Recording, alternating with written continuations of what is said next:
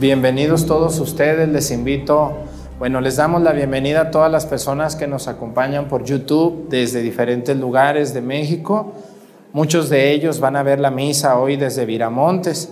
Quiero saludarles desde otra capillita que existe aquí. Antes no estaba muy muy atrasada, gracias a Dios, a este pueblo, a las autoridades, pues se ha podido terminar. Todavía no la estrenamos, pero pues prácticamente hoy la vamos a estrenar con esta procesión. Les doy la bienvenida, les invito a que nos acompañen en esta celebración. Hay muchas personas que hoy van a ir a sus parroquias. Yo les invito a que vayan y que participen en su parroquia. Pero si alguno de ustedes, todas estas misas uno piensa que no, que hay gente que es por flojera, pero no es por flojera. Hay gente que vive en países donde no hay católicos casi, entonces no hay parroquias, como aquí nosotros que tenemos muchas parroquias. O, definitivamente hay personas que están postradas en una cama, en una silla, ¿no? O que trabajan en los hospitales, por ejemplo, en lugares donde no se puede quedar sin trabajadores. Entonces ellos buscan la misa. Les damos la bienvenida con esta celebración del Domingo de Ramos. Iniciamos la Semana Santa, iniciamos la Semana Mayor. Yo les felicito, veo mucha gente que trae sus manzanillas, eucalipto, eh, traen epazote, hierbabuena, ¿qué más que no veo por aquí? Flores, romero, orégano, té limón, malvas, luego veo que traen por allá. ¿Eh? El epazote ya, ya lo dije. Viene mirto, ¿cuál es ese? ¿Ese para qué sirve? A ver, enséñamelo, ese no lo conozco. Ay, pues dame un kilo, por favor, para el estómago. Ah, muy bien. ¿Él viene muerto? Ah, sí, huele, huele bonito.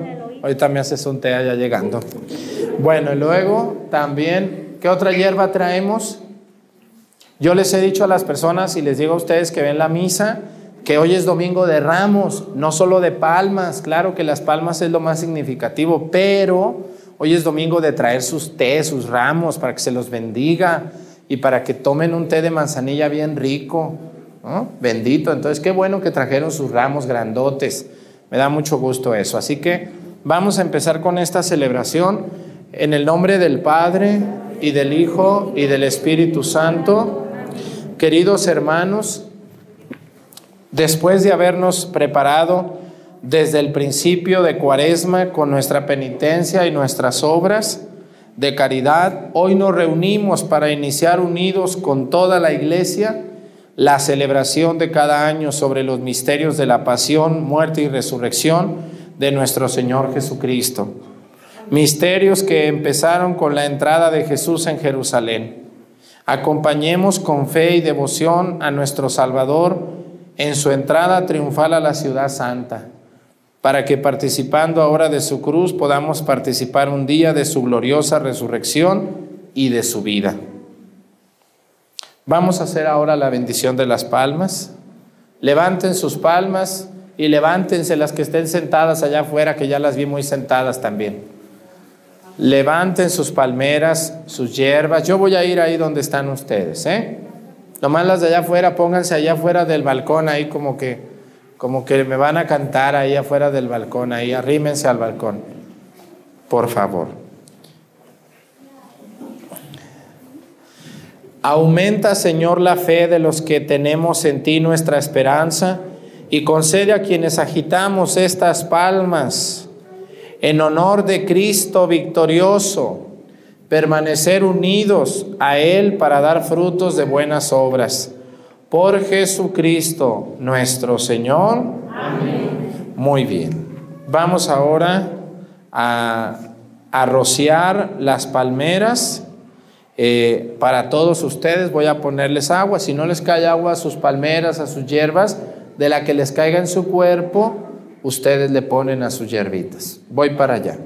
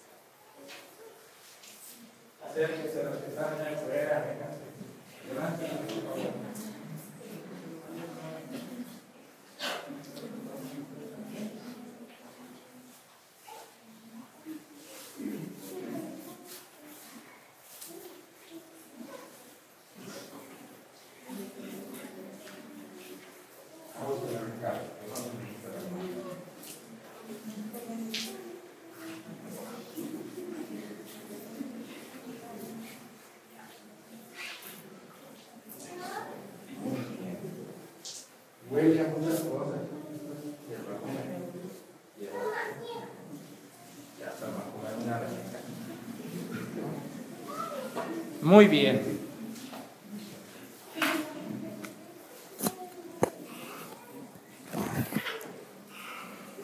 Vamos ahora a escuchar el Evangelio. Del Santo Evangelio según San Lucas. En aquel tiempo Jesús, acompañado de sus discípulos, iba camino de Jerusalén. Al acercarse a Betfagé y a Betania junto al monte llamado de los Olivos, envió a dos de sus discípulos diciéndoles, vayan al caserío que está frente a ustedes. Al, al entrar encontrarán atado un burrito que nadie ha montado todavía. Desátenlo y tráiganlo aquí. Si alguien les pregunta por qué lo desatan, díganle que el Señor lo necesita.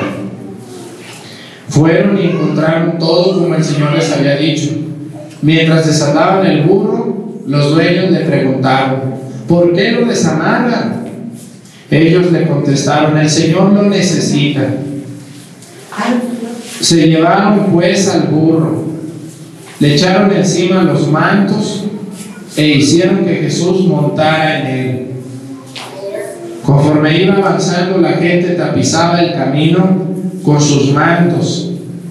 Y cuando ya estaba cerca la bajada del monte de los olivos, la multitud de discípulos entusiasmados se pusieron a alabar a Dios a gritos por todos los prodigios que habían visto, diciendo, bendito el Rey que viene en el nombre del Señor, paz en el cielo y gloria en las alturas.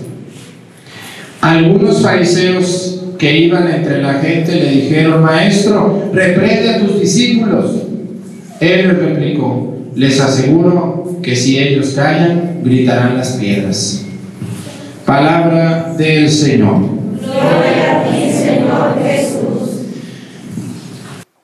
Bueno, pues vamos a, a pedirle mucho a Dios en estos momentos.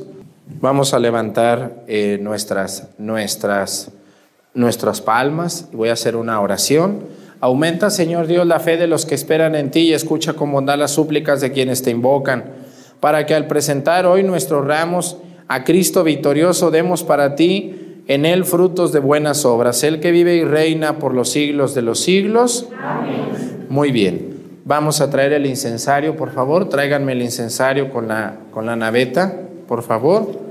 Y en este momento vamos a dar inicio a nuestra peregrinación hasta, hasta nuestra iglesia de la Virgen de la Luz o de San Miguel.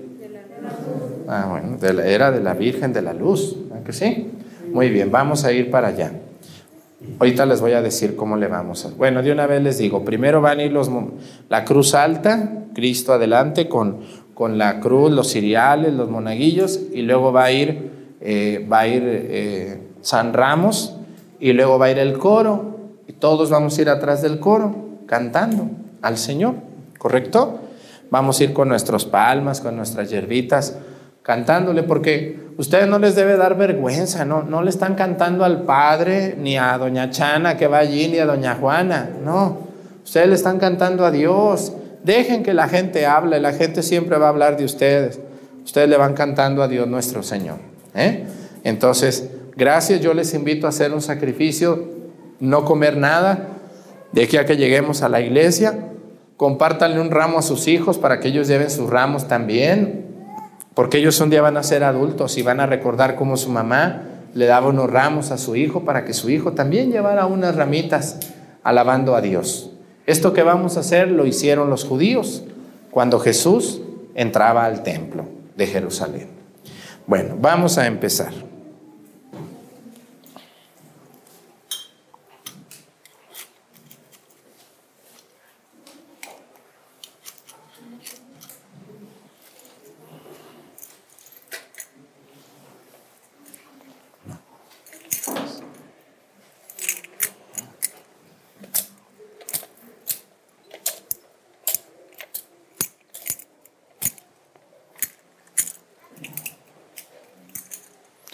¿Dónde están los que van a cargar a San Ramos?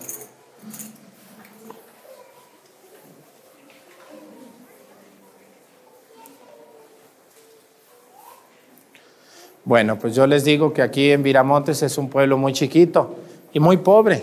Por eso pues no ven ustedes así tanto, tanto algarabía, pero lo hacemos, ellos tienen un gran corazón, son gente muy sencilla, pero con mucha fe en Dios nuestro Señor. Vamos a iniciar.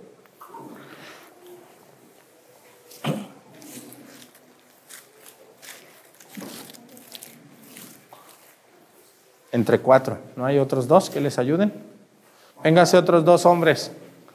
Vénganse otros dos para que entre cuatro le entren.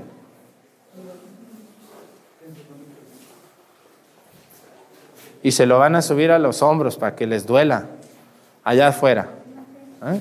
Dicen que lo que pesa son los pecados, a ver cómo andaremos de pecados. Vámonos para afuera. Avanzamos, niños. Órale. Primero los niños, luego San Ramos, luego el coro y luego todos. ¿eh? Por arriba, aváncenle.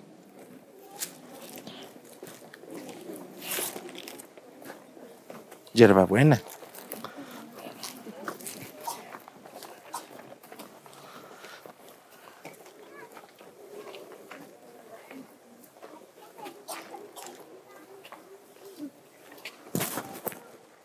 No llevamos prisa a los monaguillos, tranquilos.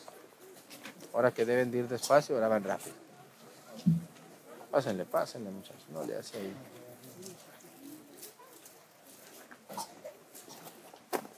Váyanse hasta allá arriba.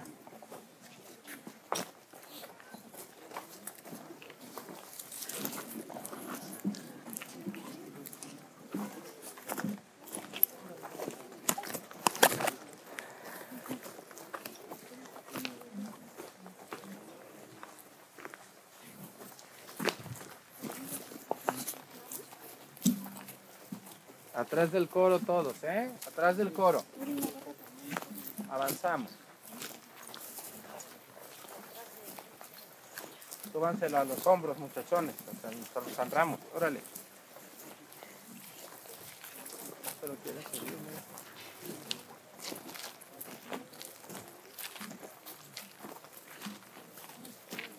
¿Ya lo? Empezamos, hijos del coro.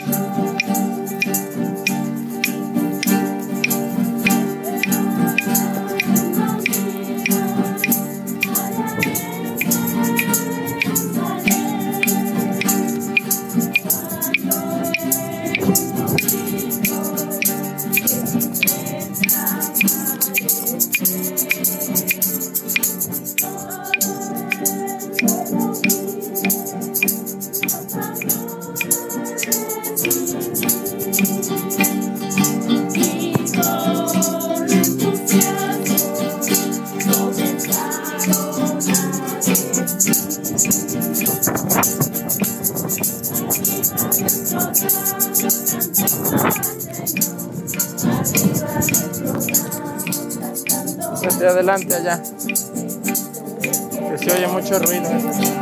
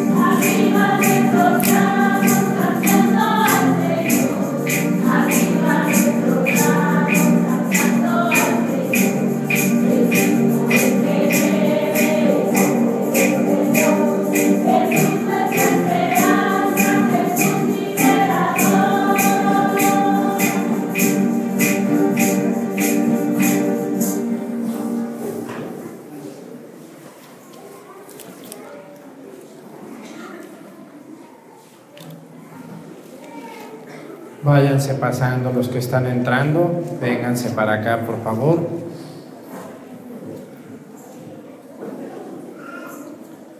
Levanten sus palmas, sus hierbas que traen. ¡Viva Cristo Rey! ¡Viva! ¡Viva Cristo Rey! ¡Viva! ¡Viva Cristo Rey! ¡Viva! ¡Que viva mi Cristo!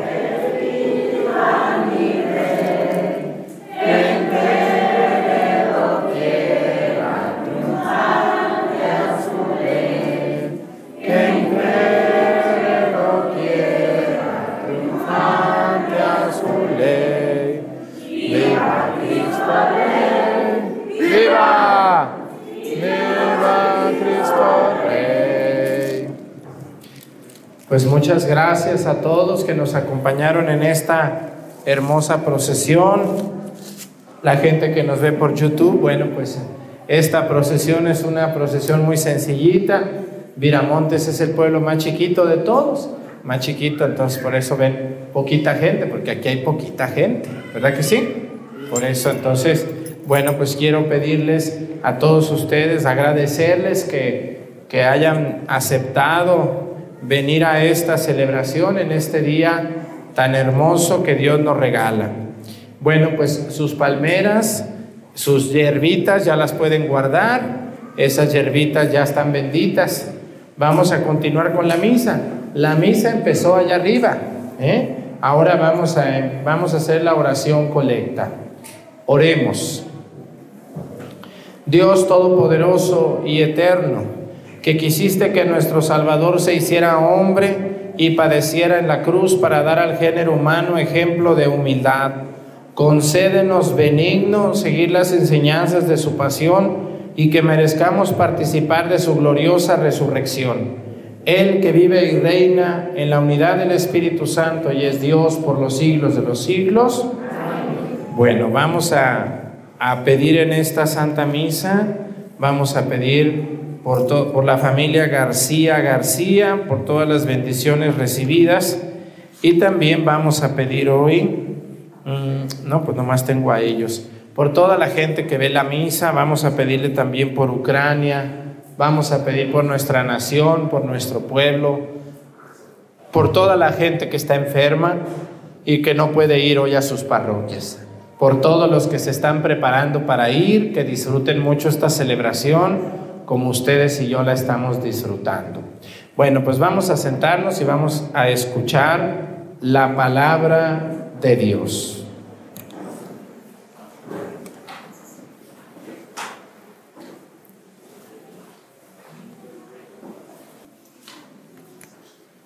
Mucha atención, dejen sus palmas. Acá adelante hay asientos, mujeres, acá hay asientos, allá también hay asientos.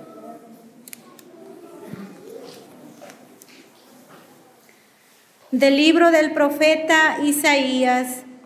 En aquel entonces dijo Isaías, el Señor me ha dado una lengua experta para que pueda confortar al abatido con palabras de aliento. Mañana tras mañana el Señor despierta mi oído para que escuche yo como discípulo. Y yo no he opuesto resistencia, ni me he echado para atrás. Ofrecí la espalda a los que me golpeaban, la mejilla a los que me tiraban de la barba. No aparté mi rostro de los insultos y salivazos, pero el Señor me ayuda. Por eso no quedaré confundido, por eso endurecí mi rostro como roca, y sé que no quedaré avergonzado. Palabra de Dios.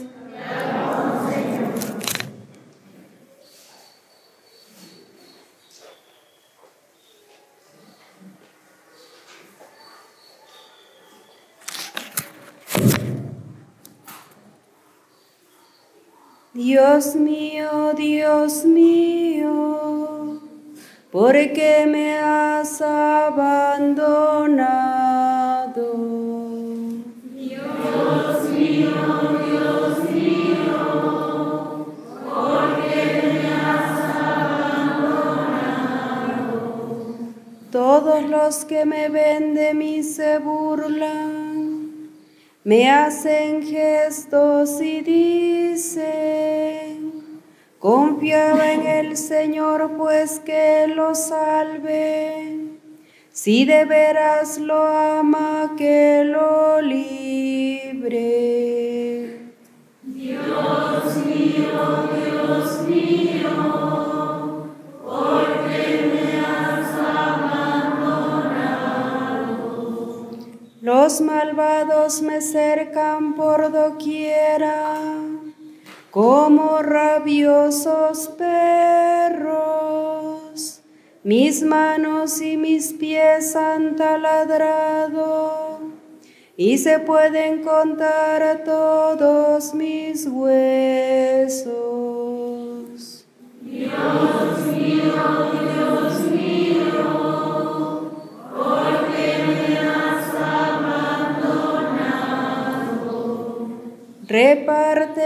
entre sí mis vestiduras y se juegan mi túnica los lados. Señor auxilio mío, ven y ayúdame, no te quedes de mí tan alejado. Dios mío,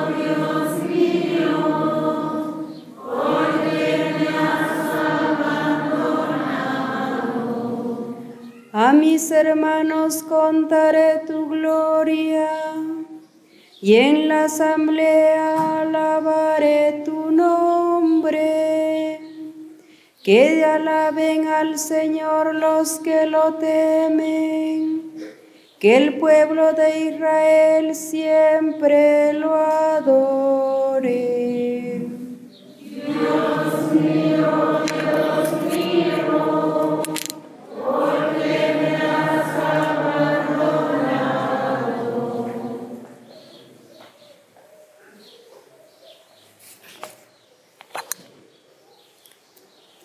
de la carta del apóstol San Pablo a los filipenses. Cristo Jesús, siendo Dios, no consideró que debía aferrarse a las prerrogativas de su condición divina, sino que por el contrario se anonadó a sí mismo, tomando la condición de siervo, y se hizo semejante a los hombres.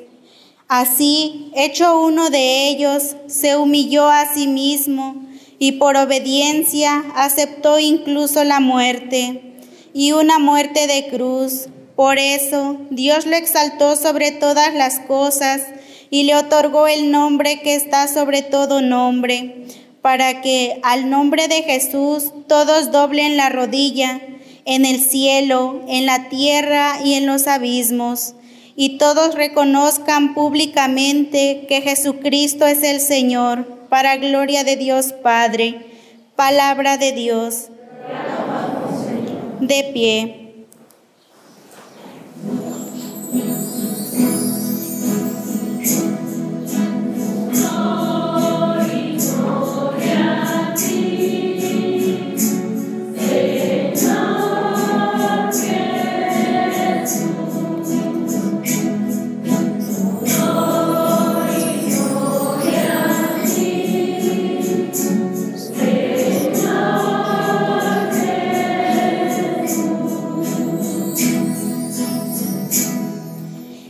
Cristo se humilló por nosotros y por obediencia aceptó incluso la muerte y una muerte de cruz. Por eso Dios lo exaltó sobre todas las cosas y le otorgó el nombre que está sobre todo nombre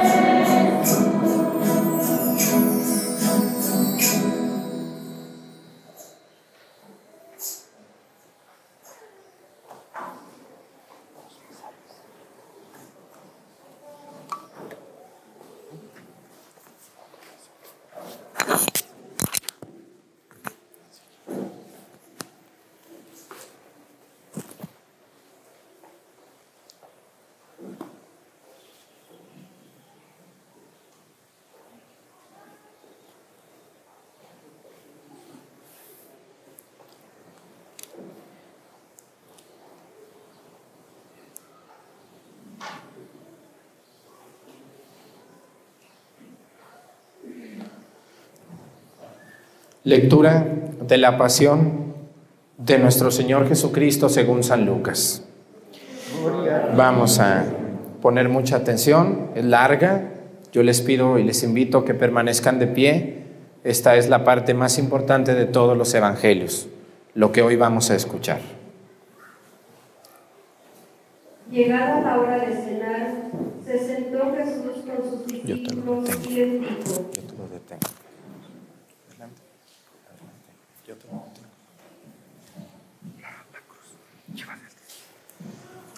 Cuánto he deseado celebrar esta Pascua con ustedes antes de padecer, porque yo les aseguro que ya no la volveré a celebrar hasta que tenga cabal cumplimiento en el reino de Dios.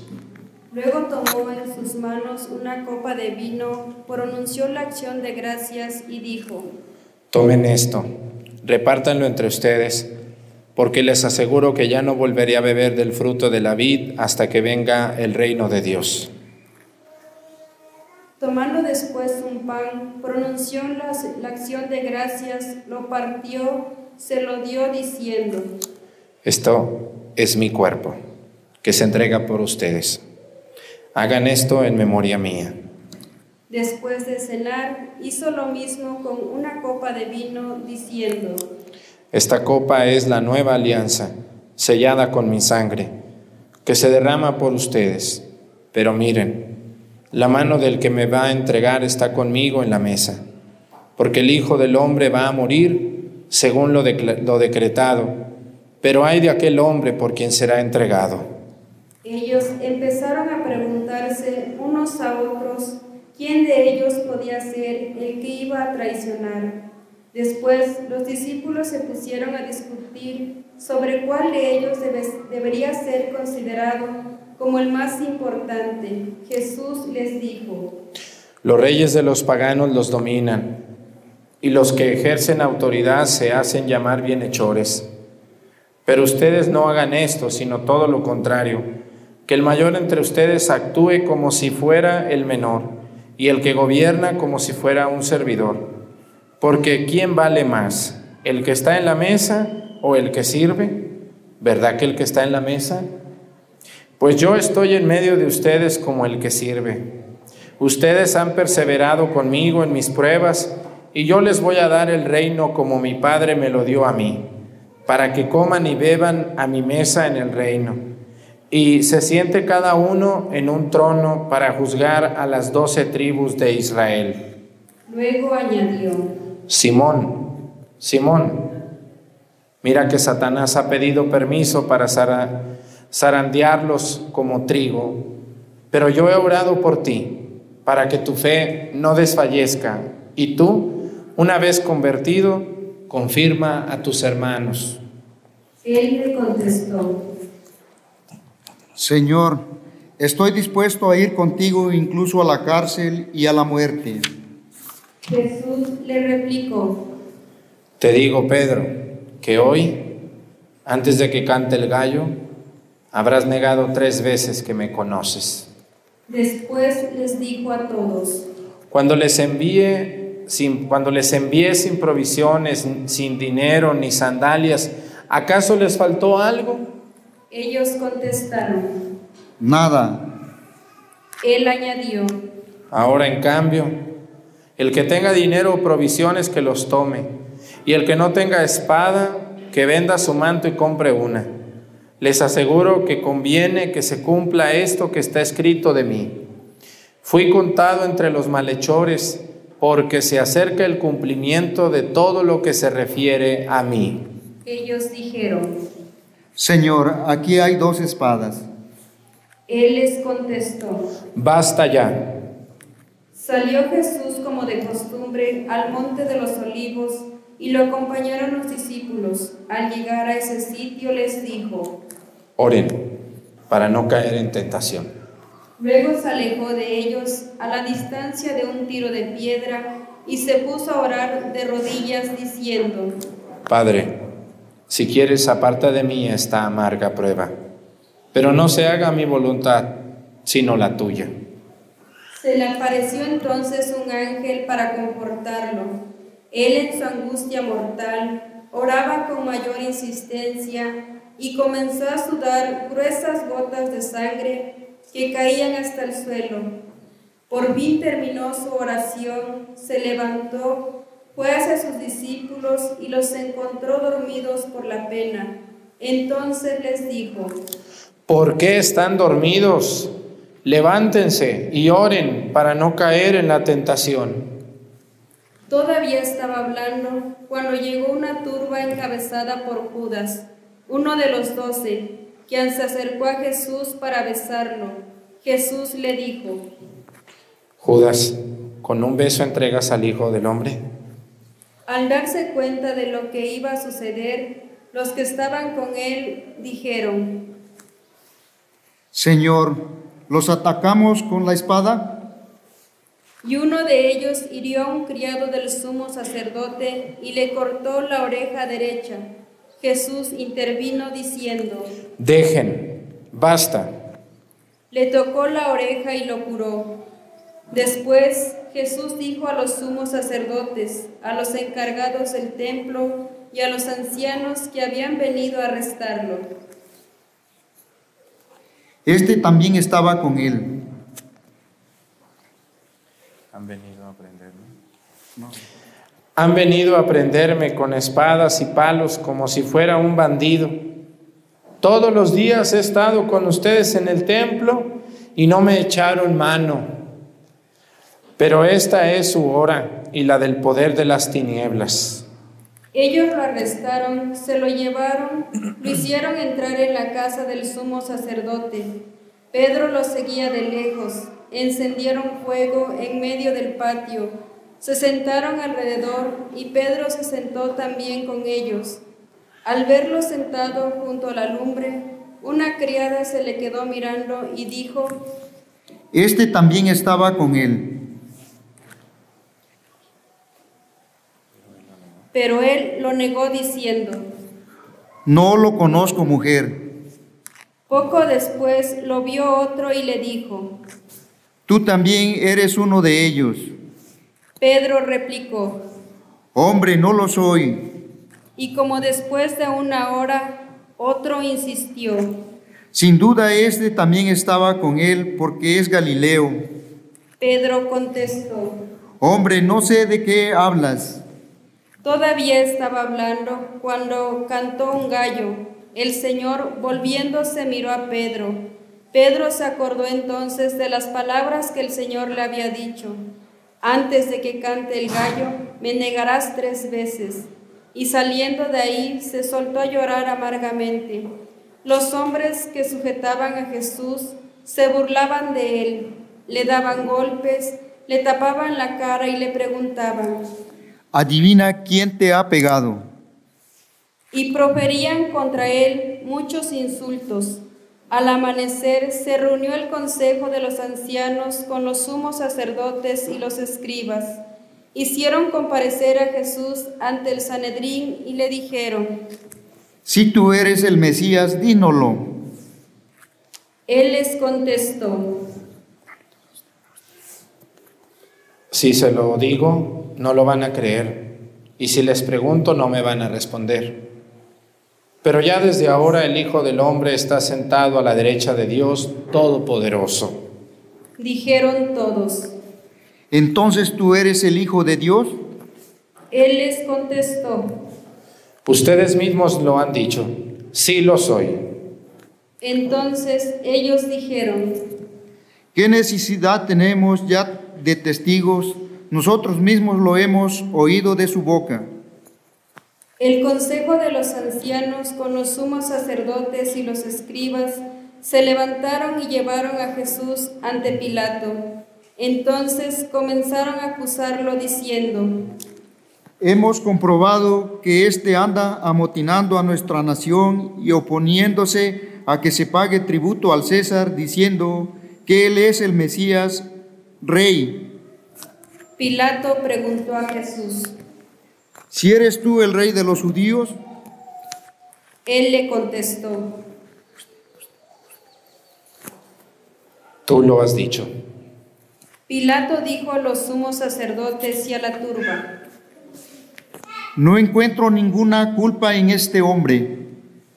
ellos insistían con más fuerza diciendo, Sol, solivianta al pueblo enseñando por toda Judea, desde Galilea hasta aquí. Al oír esto, Pilato preguntó si era Galileo y al enterarse de que era de jurisdicción de Herodes, se lo remitió, ya que Herodes estaba en Jerusalén precisamente por esos días. Herodes, al ver a Jesús, se puso muy contento, porque había mucho tiempo, hacía mucho tiempo que quería verlo, pues había oído hablar mucho de él y esperaba presenciar algún milagro suyo. Le hizo muchas preguntas, pero él no le contestó ni una palabra. Estaban ahí los sumos sacerdotes y los escribas acusándolo sin cesar. Entonces Herodes, con su escolta, lo trató con desprecio y se burló de él, y le mandó poner una vestidura blanca. Después se lo remitió a Pilato. Aquel mismo día se hicieron amigos Herodes y Pilato porque antes eran enemigos.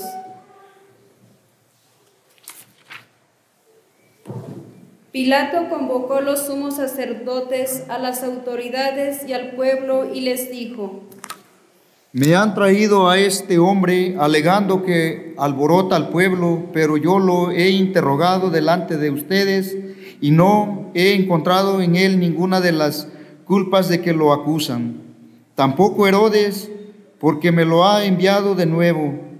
Ya ven que ninguno, ningún delito digno de muerte se ha probado, así pues le aplicaré un escarmiento y lo soltaré. Con ocasión de la fiesta, Pilato tenía que dejarles libre a un preso. Ellos vociferaron en masa diciendo, Quita ese, suéltanos a Barrabás. A este lo habían metido en la cárcel por una revuelta acaecida en la ciudad y un homicidio. Pilato volvió a dirigirles la palabra con la intención de poner en libertad a Jesús, pero ellos seguían gritando. Crucifícalo, crucifícalo. Él les dijo por tercera vez, Pues ¿qué ha hecho de malo? No he encontrado en él ningún delito que merezca la muerte, de modo que le aplicaré un es- escarmiento y lo soltaré. pero ellos insistían pidiendo a gritos que lo, que lo crucificara. Como iba creciendo el griterío, Pilato decidió que se cumpliera su petición. Soltó al que le pedían, al que había sido encarcelado por revuelta y homicidio, y a Jesús se lo entregó a su arbitrio.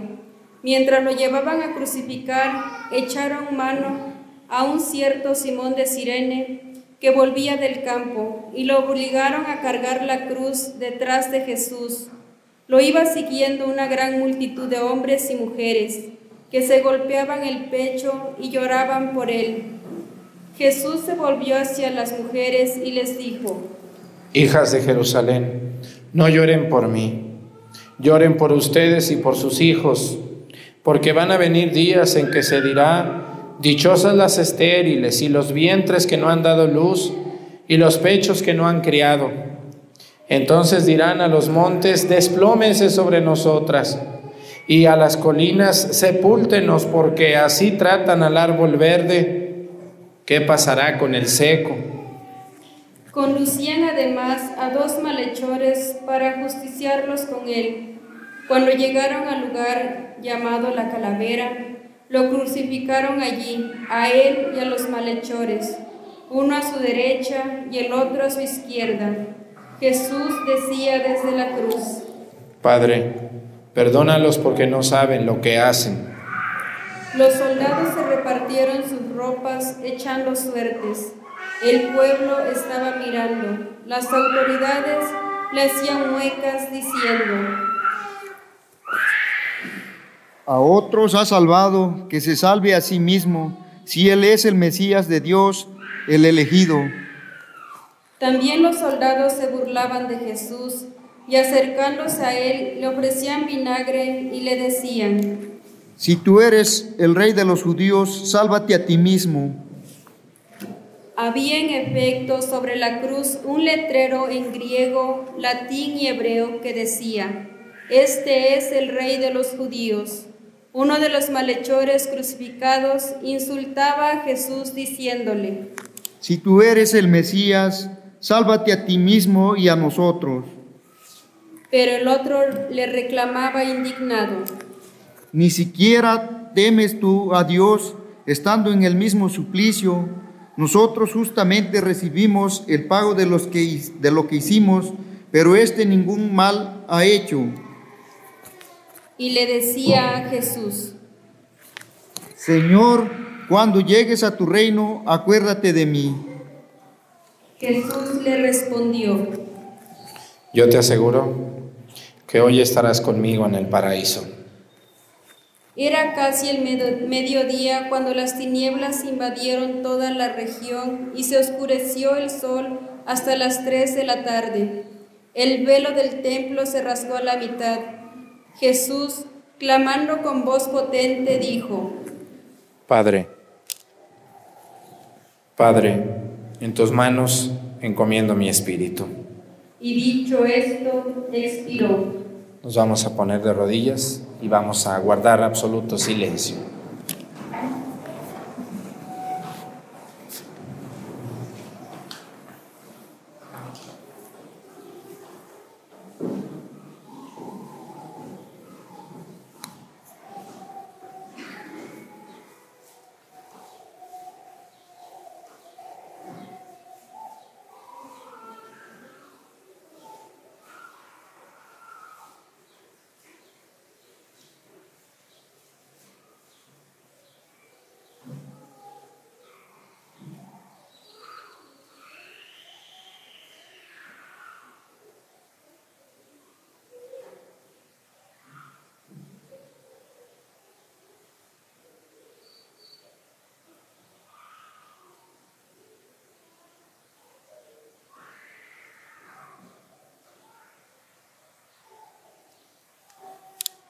De pie.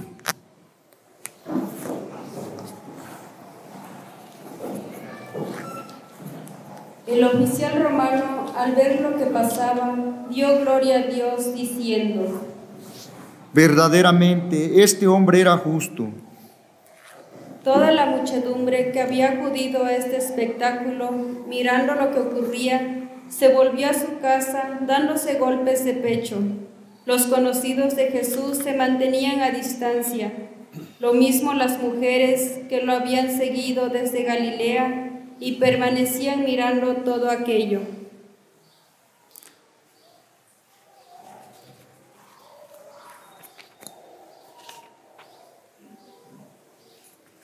Un hombre llamado José, consejero del Sanedrín, hombre bueno y justo, que, lo había, que no había estado de acuerdo con la decisión de los judíos ni con sus actos, que era natural de Arimatea, ciudad de Judea, y que aguardaba el reino de Dios, se presentó ante Pilato para pedirle el cuerpo de Jesús. Lo bajó de la cruz, lo envolvió en una sábana y lo colocó en un sepulcro excavado en la roca, donde no habían puesto a nadie todavía. Era el día de la Pascua y ya iba a empezar el sábado. Las mujeres que habían seguido a Jesús desde Galilea acompañaron a José para ver el sepulcro y cómo, lo, y cómo colocaban el cuerpo. Al regresar a su casa, prepararon perfumes y ungüentos y el sábado guardaron reposo conforme al mandamiento. Palabra del Señor. Siéntense un momentito si pueden, por favor. No me voy a tardar mucho porque ya, ya nos tardamos. ¿no? Miren, ¿cuál creen que es la parte más antigua que se escribió de los evangelios? Ustedes van a una librería y le dicen a la señora de la librería, señora, ¿me puede vender una Biblia? Ella le dice, tengo latinoamericana, tengo Biblia de América, tengo Biblia del pueblo, tengo Biblia del peregrino. ¿Cuál quiere, señora? Bueno, yo ya les he dicho ahí en mis lecciones bíblicas cómo comprar una Biblia para que las vean. Entonces les entregan un libro como este, aquí está su Biblia. Entonces ustedes buscan el Evangelio, por ejemplo, dicen, vamos a buscar el Evangelio de San Lucas. Ah, pues aquí está el Evangelio. Son tantos capítulos, no, pues me lo voy a poner a leer, ¿no? Bueno, para nosotros tener una Biblia como la tienen ustedes en su casa, ahorita una Biblia, ¿cuánto cuesta más o menos de dinero? ¿Cuánto cuesta una Biblia así normalita? ¿Unos 300? Unos 300, ¿no? Ya si les gusta con oro y eso, pues ya cuestan muy caras, pero una Biblia normalita, 300 pesos, ¿no? Como 15 dólares por quien nos está viendo fuera de México. Entonces, imagínense, eso cuesta una Biblia hoy. Y vemos los evangelios así muy bonitos, muy ordenaditos por capítulos, por versículos, por páginas. Pero los evangelios no se escribieron así. ¿Sabían ustedes que los evangelios, aunque algunos, como el de San Lucas, fue escrito de principio a fin, algunos no? Se dice que los primeros escritos que hubo sobre la vida de Jesús fue la pasión de nuestro Señor Jesucristo, lo que hoy escuchamos en la misa. Y el próximo Viernes Santo también lo vamos a escuchar. Hagan de cuenta que a nosotros nos llegaron ya, es como cuando ustedes se comen este, una, una, comidita ya hecha, ¿no? Qué bonito es, qué a gusto es comerse la comida hecha, ¿verdad? Pero a ver, ponte a hacerla. Ponte a hacerla, ya no es tan bonito, ya no es tan facilito, sobre todo cuando hay que hacer mole, hay que hacer... ¿Qué otra cosa es muy difícil, mujeres? Los guasontles. ¿No son tan difíciles? ¿Qué otra cosa se les dificulta? La barbacoa. ¿no? Es así. Entonces, qué bonito es comérsela, pero hacerla no. Así también nosotros, qué bonito es tener mi misalito del mes y ay, qué facilito, aquí está todo bien fácil. Pero los primeros cristianos, les voy a decir, los primeros cristianos no tenían Biblia, no tenían nada, ellos Ellos vivían de lo que les oían a los apóstoles. Entonces, lo primero que se escribió fue la pasión de nuestro Señor Jesucristo. Después surgió la idea y dijeron, no, hay que escribir toda la vida de Jesús, o por lo menos lo más importante de la vida de Jesús.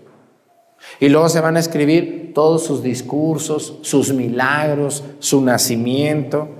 Y entonces ya vamos a tener nosotros los evangelios escritos en griego originalmente. A lo que yo quiero llegar es a lo siguiente, miren, una de las cosas que a mí más me gusta del Domingo de Ramos es que hoy muchos católicos fríos se calientan un rato, no más un rato. ¿Ah? Se me figura esas pilas viejas que están allá arrumbadas, que el que las ocupa dice, ah, aquí tengo unas pilas, a lo mejor sirven, a ver, pónselas a la radio, ¿no? Y ahí se la ponen a la radio y ahí la radio medio, ¿se acuerdan cómo se oye? Y de repente ya no, no, ya no sirvieron. Hoy es el día de los católicos de pilas arrumbadas. Hoy muchos católicos han venido a misa que no se paran casi en todo el año. ¿Mm? Pero bueno, esas pilas todavía medio quieren jalar. Les hace falta una buena recargada, ¿verdad? Les hace falta que los pongamos a recargar en un cargador de pilas. El problema es que hay otras pilas oxidadas. ¿Se acuerdan ustedes de las pilas cuando se oxidaban? ¿Qué pasa si le dejan unas pilas a una grabadora oxidadas? ¿Qué le pasa a la grabadora? Sí, yo me acuerdo que una vez yo quería mucho mi primer grabadora que me compraron, una blanquita así chiquita. Yo era feliz con mi grabadora, ¿no? porque tenía para cassette, me acuerdo. Yo era feliz. Fue mi primer grabadora que me compraron mis papás. Y yo le ponía pilas porque nos íbamos al campo, salíamos y me llevaba mis, con unas pilononas así bien gordas, ¿verdad? Como las que estoy viendo aquí enfrente. Entonces, hace unas pilononas amarillas bien gordas, ¿se acuerdan? Bueno, y le ponía sus pilas y yo me iba con mi grabadora a escuchar musiquita allá en el campo.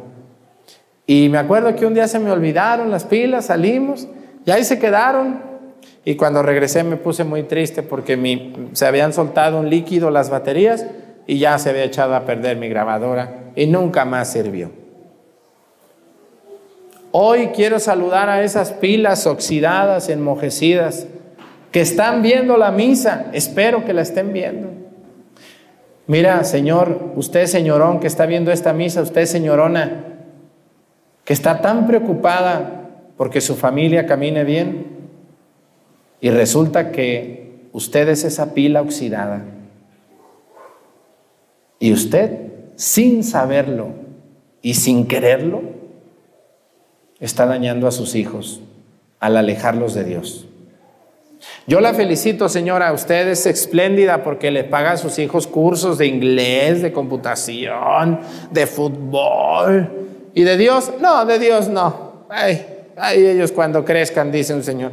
Ay, cuando crezcan mis hijos, hay que vayan si quieren. Las pilas oxidadas echando a perder la grabadora, ¿no? Si ustedes, ustedes en Viramontes han traído a sus hijos desde chiquillos y hoy no quieren poner un pie aquí, Oye, imagínense si no los hubieran traído. ¿Eh? ¿Dónde andarían? Entonces, esas pilas gordas, es usted, señora, usted, señor, que esta Semana Santa se fue de vacaciones a la playa. ¡Uh, felicidades! Van ahí sus hijos a aprender a brincar olas y andar de paseo. Ey, en la Semana Santa, Qué bueno que tenga dinero, qué bueno que usted trabaja tanto, que le dieron esta semana de vacaciones. Déjeme, le recuerdo que le dieron la, Semana Santa de vacaciones a usted por, por la gloria de Dios, aunque usted ni cree en Dios. Yo me da mucho coraje las vacaciones de Semana Santa. A todos esos ateos, habladores, agnósticos, no les deberían de dar vacaciones, ¿o sí? No, que se queden a trabajar. Pues ellos no creen en Dios. Estas vacaciones son por la causa de Cristo. Es para vivir los días santos. Así que todos esos deberían de dejarlos ahí contestando teléfonos o algo, ¿verdad? Y que les dieran permiso a las personas creyentes y fervorosas como muchos de ustedes que están viendo la misa. Yo me da mucho gusto que vayan de vacaciones, no les, no les voy a decir que está mal, qué bueno que vayan, pero donde ustedes anden de vacaciones, Puerto Vallarta, Acapulco, Ciguatanejo, Cancún, Puerto Escondido, Huatulco, La Paz, Cabo San Lucas. ¿Qué otra playa me falta bonita? Por ahí que se acuerden. Tulum. ¿Cuál me falta? Tuxpan. ¿Cuál me falta? Nomás estoy hablando de las playas de México, porque yo sé que fuera de México hay playas hermosísimas también. Y, y bueno, tantas ciudades en México coloniales y tantos pueblos mágicos y tantos que hoy vuelven a su pueblo también, ¿no? Hoy vuelven a sus pueblos muchísima gente a visitar a su mamá, a su abuelita, la tierra donde nacieron. Me da muchísimo gusto que vayan de vacaciones, pero les voy a decir y les voy a dar un consejo. Ojalá se lo metan bien en la cabeza. Donde usted va a vacacionar, también hay misa. Donde usted vaya, así sea el pueblo más escondido de la montaña de Guerrero, también allí va a haber procesión del silencio, también allí va a haber lavatorio de pies y también allí va a haber bendición de ramos. No se le olvide, señora, que usted es la pila de su casa. Usted es la pila, señor. Usted que me está viendo, usted señorona. Usted abuela, es una pila vieja pero fuerte todavía. Usted es la pila de su familia. Y si usted no, no tiene carga, no va a prender la grabadora. Si usted no busca la manera de ir a misa en estos días santos, olvídese que va a llegar el ángel Gabriel a llevarla de la manita, porque no va a pasar eso. Yo les invito a que en la mañana descansen, brinquen las olas, vayan a comer y en la tardecita investiguen dónde hay una iglesia, porque mis niños, así como descansamos, el hecho de que descansemos no quiere decir que no podamos ir a misa y vivir estos días santos como católicos que somos. ¿Qué les parece esta invitación? Muy buena. Porque hoy tenemos mucha gente que se va a tirar a la playa a tomar, en Viernes Santo, en Jueves Santo, días sagrados, días de guardar, pues ¿cuál guardar? ¿Cuál guardar? Y después andan de, ay Padre, yo tengo muchas dudas. Ay Padre, yo como quisiera hablar con usted. Ay Padre, yo quisiera que viniera a hablar con mis hijos. Mm, pues unas pilas ya ni oxidadas, ya viejas, ya. Yo me acuerdo que no tenía dinero para comprar mis pilas y yo decía, pues yo creo que con el sol se van a cargar mis pilas. Y yo en mi inocencia agarraba mis pilas y las ponía en el sol a ver si, a ver si jalaban poquito. Yo conozco aquí unos que están viendo la misa. Son unas pilas viejas que ni con el sol, ni con carga, ni con, ya ni el cargador puede cargarlas. Hermanos, hoy es domingo de ramos. Hoy Jesús entra triunfal a Jerusalén. La gente grita, viva el rey de los judíos, bendito el que viene en el nombre del Señor, osana al hijo de David. La gente le gritaba y le decía, bienvenido Señor, bienvenido. Y dice el Evangelio que le ponían tapetes para que pasara el burrito. ¿Y qué va a pasar cinco días después? ¿Dónde estaban esos? Yo siempre me he preguntado y nadie me ha respondido. Todos los que le gritaron, Osana al hijo de David, bendito el que viene, ¿dónde están? El Viernes Santo, ¿dónde están en la crucifixión? ¿A poco esa bola no pudiera haber ido a descolgar a Jesús de la cruz? ¿No pudieran hacerlo? ¿Dónde estaban? Me da mucha tristeza que eso se vuelve a repetir en muchas cosas. Cuando ustedes y cuando yo esté en la cruz, ¿cuántos van a estar a los pies de la cruz? ¿Cuántos estaban a los pies de la cruz de Jesús? Muchos chismosos, intrigosos allí estaban burlándose. Pero ¿cuántos estaban por amistad con Jesús? Cinco personas. ¿Quiénes estaban? A ver, ayúdenme. Juan, evangelista, el discípulo amado. María, su madre. María Magdalena. María, la de Cleofás y, y Susana. Cinco personas, cuatro mujeres y un hombre. ¿Dónde estaba el ciego que Jesús hizo ver? ¿Dónde estaba el tullido que Jesús hizo caminar? ¿Dónde estaban los cinco mil dragones a los que Jesús les dio de comer? ¿Dónde estaban sus apóstoles? ¿Dónde estaban estos que le gritaron, bendito el que viene en el nombre del Señor? Esas personas, no todas, quizá no se dieron cuenta. Muchos no se dieron cuenta, no había teléfonos, no había internet, no sabían qué estaba pasando. Pero algunos sí supieron y no fueron. ¿Por qué? Porque cuando uno está en la cruz, casi no tiene uno amigos. Cuando uno está bien, sobran los amigos, pero cuando no, vean ustedes cuando están en el hospital, ¿quién se arrima? ¿Eh? Cuando se acaba el dinero, ¿quién se arrima? Cuando quedas enfermo, ¿quién se arrima? Cuando estás en una cruz, ¿quién se arrima? Nadie. Hermanos, yo les quiero decir a ustedes que vivamos esta Semana Santa acompañando a Jesús y vivamos sintiendo nuestra vida con la de Él. De nada sirve que yo les hable y les grite y les diga si ustedes no cambian o no cambiamos nuestra actitud hacia Dios. A mí me encantó el Evangelio que leímos allá arriba, este último pedazo, cuando los fariseos envidiosos le dijeron a Jesús, Señor, calma a tus discípulos porque van gritando muy fuerte, dice, Diles que ya no hablen porque están, están invitando a la gente a hacer desorden. Diles que ya se callen. Y luego dice, aquí está, dice, algunos fariseos que iban entre la gente le dijeron, maestro, reprende a tus discípulos. Él les replicó, les aseguro que si ellos se callan, gritarán las piedras. Así es. Habrá personas que no les guste lo que yo les digo, como a ustedes, sus hijos, cuando les dicen, ¿ya escuchaste? Mira nomás, ¿y tú cómo andas? Y las mamás, y los hijos, ¿qué les dicen, señoras? ¿Qué les dicen? ¿Ya vas a empezar? ¿Para eso quieres que venga? Ya ni voy a venir mejor.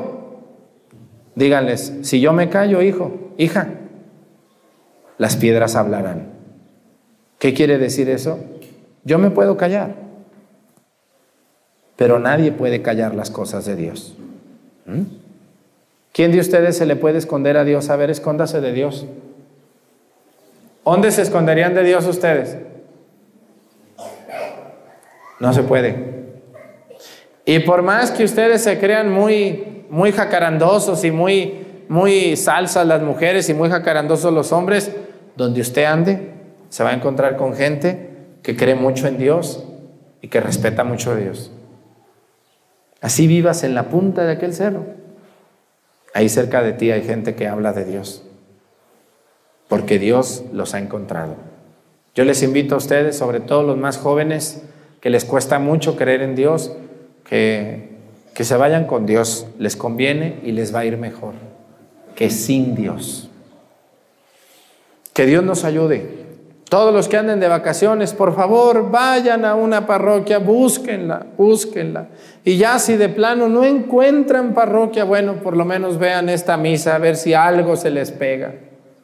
Pero enseñen a sus hijos que las vacaciones de Semana Santa son para ir a las cosas de Dios. Ya en la de Pascua se van a brincar olas y luego en las de verano y luego disfruten y, vivan la Semana Santa con devoción, con fe, con amor. Acérquense a Dios. Que Dios nos ayude a todos. Pónganse de pie. Creo en un solo Dios, Padre Todopoderoso, Creador del cielo y de la tierra, de todo lo visible y lo invisible. Creo en un solo Señor Jesucristo, Hijo único de Dios, nacido del Padre antes de todos los siglos. Dios de Dios, luz de luz Dios verdadero de Dios verdadero, engendrado, no creado, de la misma naturaleza del Padre, por quien todo fue hecho, que por nosotros los hombres y por nuestra salvación bajó del cielo. Por obra del Espíritu Santo se encarnó de María la Virgen y se hizo hombre. Y por nuestra causa fue crucificado en tiempos de Poncio Pilato. Padeció y fue sepultado resucitó al tercer día según las escrituras y subió al cielo. Está sentado a la derecha del Padre y de nuevo vendrá con gloria para juzgar a vivos y muertos y su reino no tendrá fin. Creo, Espíritu Santo, Señor y dador de vida, que procede del Padre y el Hijo, que con el Padre y el Hijo recibe una misma adoración y gloria y que habló por los profetas Creo en la iglesia que es una, santa, católica y apostólica. Confieso que hay un solo bautismo para el perdón de los pecados. Espero la resurrección de los muertos y la vida del mundo futuro. Amén. Padre bueno, recibe las súplicas de tu iglesia y atiende las necesidades de tu pueblo que en estos días se dispone a celebrar la pasión de nuestro Señor Jesucristo. Vamos a decir, escúchanos, Padre.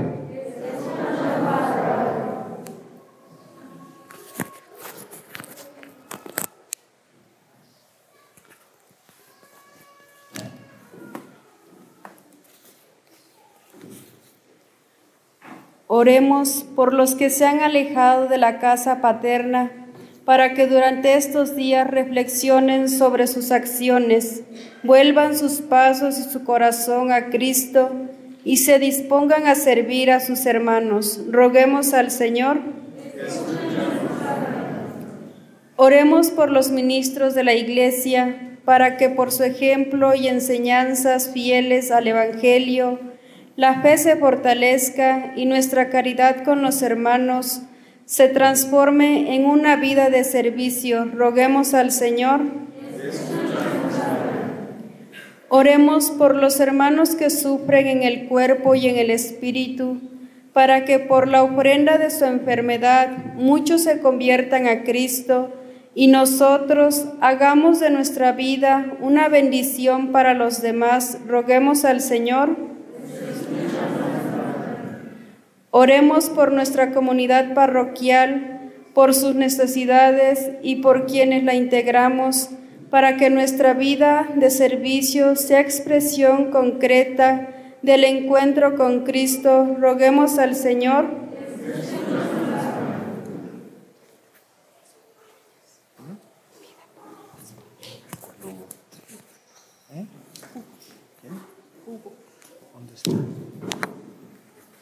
Vamos a pedirle a Dios por todas las personas que andan fuera de su casa, que van viajando, que Dios los bendiga y que no se olviden de su fe, que lleven hoy a bendecir sus ramos con mucha devoción y sobre todo lleven a sus hijos chiquitos con su ramo cada uno a participar de esta bendición de ramos.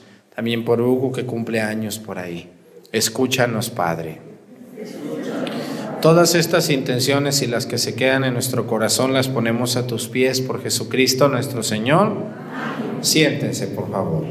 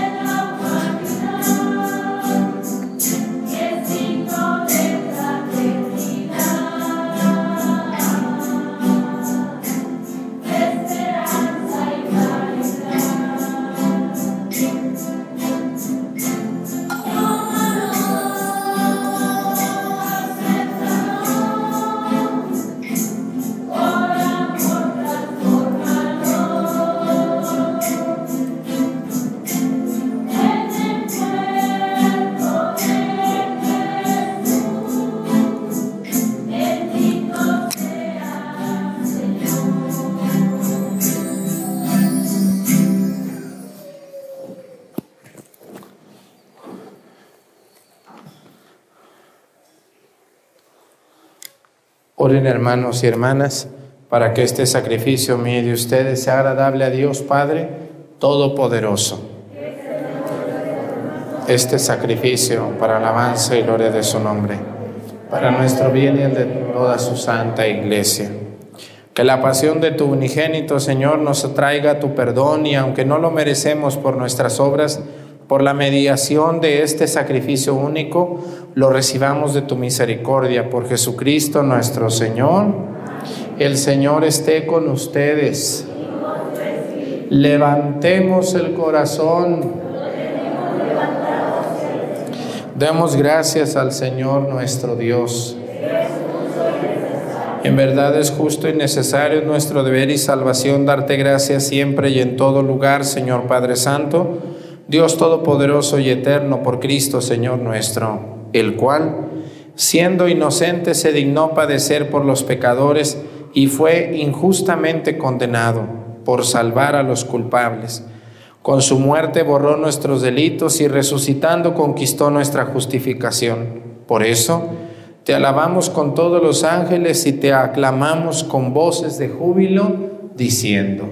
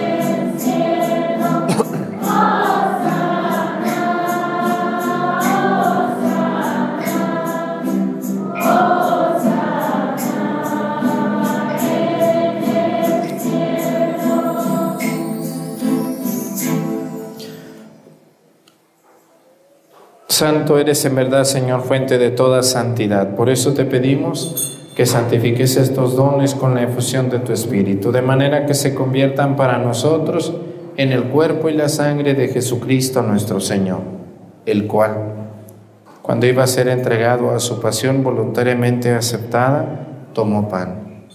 Dándote gracias, lo partió y lo dio a sus discípulos, diciendo, Tomen y coman todos de él, porque esto es mi cuerpo, que será entregado por ustedes.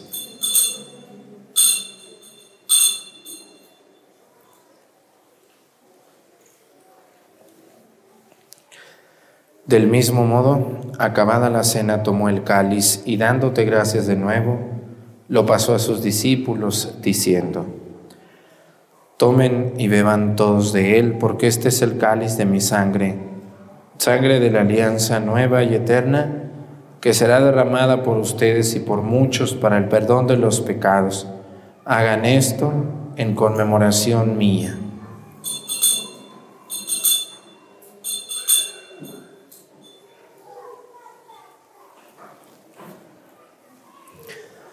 Este es el sacramento de nuestra fe.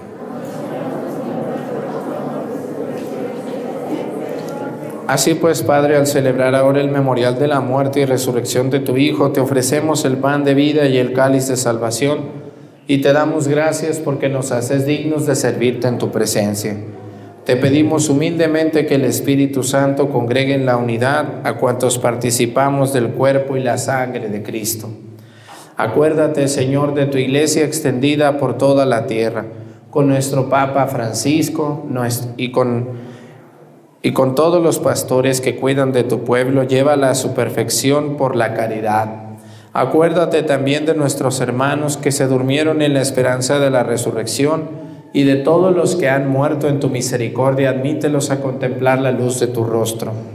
Ten misericordia de todos nosotros y así con María, la Virgen, Madre de Dios, con su esposo San José, con los apóstoles y los santos, San Ramos y todos los santos, por cuya intercesión confiamos obtener siempre tu ayuda.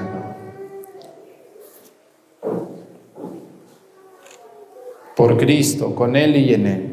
A ti, Dios Padre Omnipotente, la unidad del Espíritu Santo, todo honor y toda gloria por los siglos de los siglos. El amor de Dios ha sido derramado en nuestros corazones con el Espíritu Santo que se nos ha dado. Digamos con fe y esperanza, Padre nuestro, que estás en el cielo, sea tu nombre, venga a nosotros tu reino, hágase Señor tu voluntad en la tierra como en el cielo.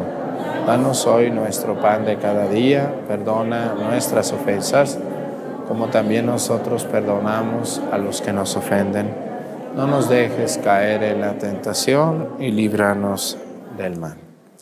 Líbranos de todos los males, Señor, y concédenos la paz en nuestros días, para que, ayudados por tu misericordia, vivamos siempre libres de pecado y protegidos de toda perturbación, mientras esperamos la gloriosa venida de nuestro Salvador Jesucristo.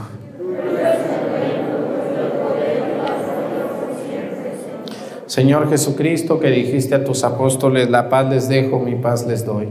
No tengas en cuenta nuestros pecados, sino la fe de tu iglesia, y conforme a tu palabra, concédele la paz y la unidad. Tú que vives y reinas por los siglos de los siglos, que la paz del Señor esté con ustedes. Vamos a darnos con nuestra cabeza un saludo de paz.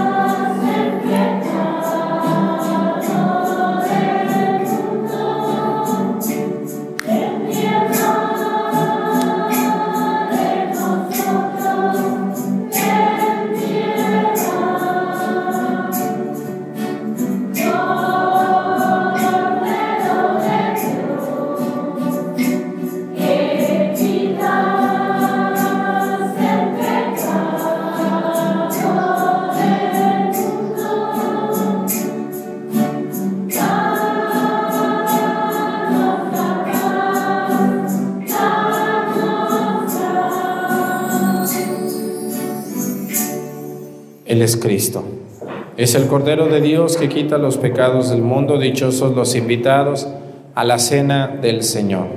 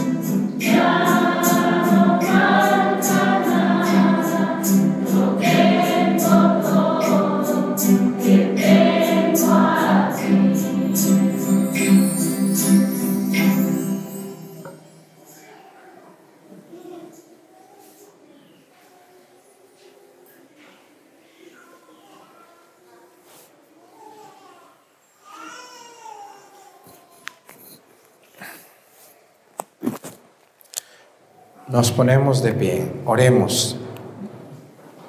Tú que nos has alimentado con esta Eucaristía por medio de la muerte de tu Hijo y nos da la esperanza de alcanzar lo que la fe nos promete, concédenos, Señor, llegar por medio de su resurrección a la meta de nuestras esperanzas. Por Jesucristo nuestro Señor, inclinen su cabeza para hacer una oración sobre ustedes. Dios y Padre nuestro, mira con bondad a esta familia tuya por la cual nuestro Señor Jesucristo no dudó en entregarse a sus verdugos y padecer el tormento de la cruz. Por Jesucristo nuestro Señor. Levanten su cabeza. Pues muchas gracias a toda la gente que nos acompañó. Esta misa es larga, no porque el Padre la dé larga, sino porque hay procesión, se lee la pasión, entonces, así es la misa, ¿no? No hay que agüitarse. Yo, se enojan, dicen, ay, muy larga la misa. En el fútbol, allí están sin hacer nada, ni juegan, ni nada.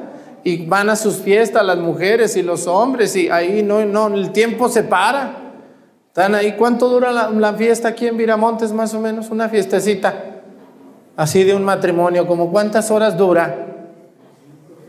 ¿Eh? Unas cinco seis horas, ¿no? Yo no veo caras que digan, ay, ya se hizo tarde, ya vámonos. No. Hasta dicen, otra, otra.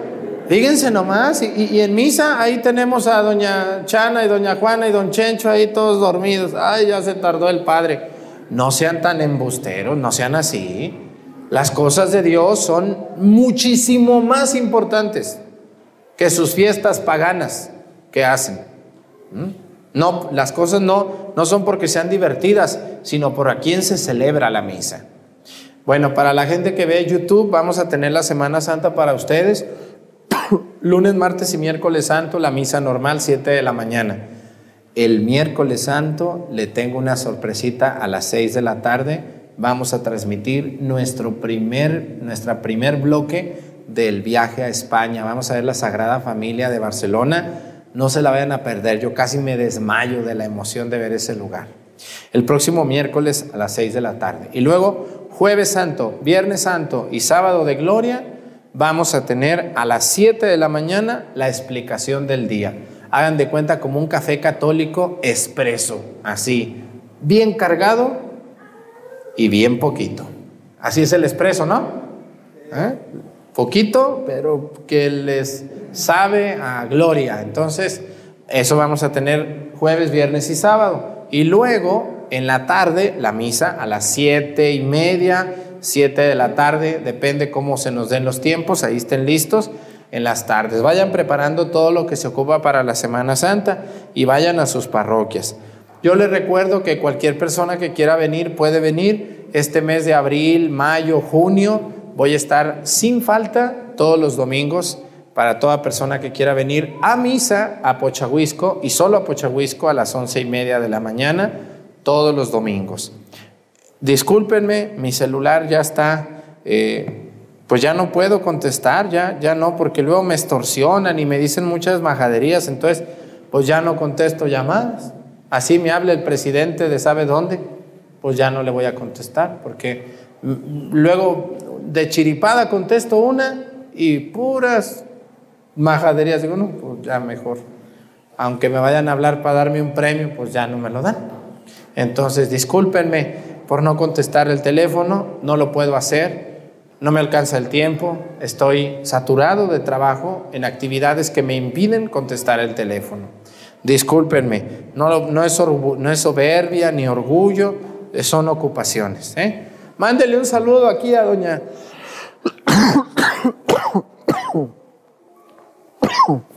Quisiera tener tiempo para saludar a mi mamá y a mi papá a veces, imagínense.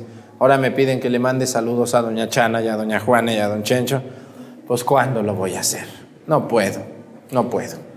Discúlpenme, por favor. Bueno, pues qué bueno que van a llevar a, bendecir sus palmas y sus hierbitas. Lleven sus hierbas todas. A mí me da mucho gusto verlos cómo trajeron, me hicieron caso algunos. Los que nomás trajeron palmas ni vienen a misa nunca, por eso nomás traen palmas. Pero los que vienen seguido trajeron sus, sus hierbabuena, su manzanilla, pasote, ruda, romero, todas estas hierbas, qué bueno que las trajeron. Tómense un té al ratito, ahorita que lleguen a su casa, se toman un té y les va a saber muy bueno porque esas hierbitas que trajeron están benditas. ¿eh? Y Padre, yo, guárdenlas colgaditas para que se sequen y, las, y no las vayan a tirar porque están benditas, cuídenlas bien. ¿eh? Traten bien sus hierbitas.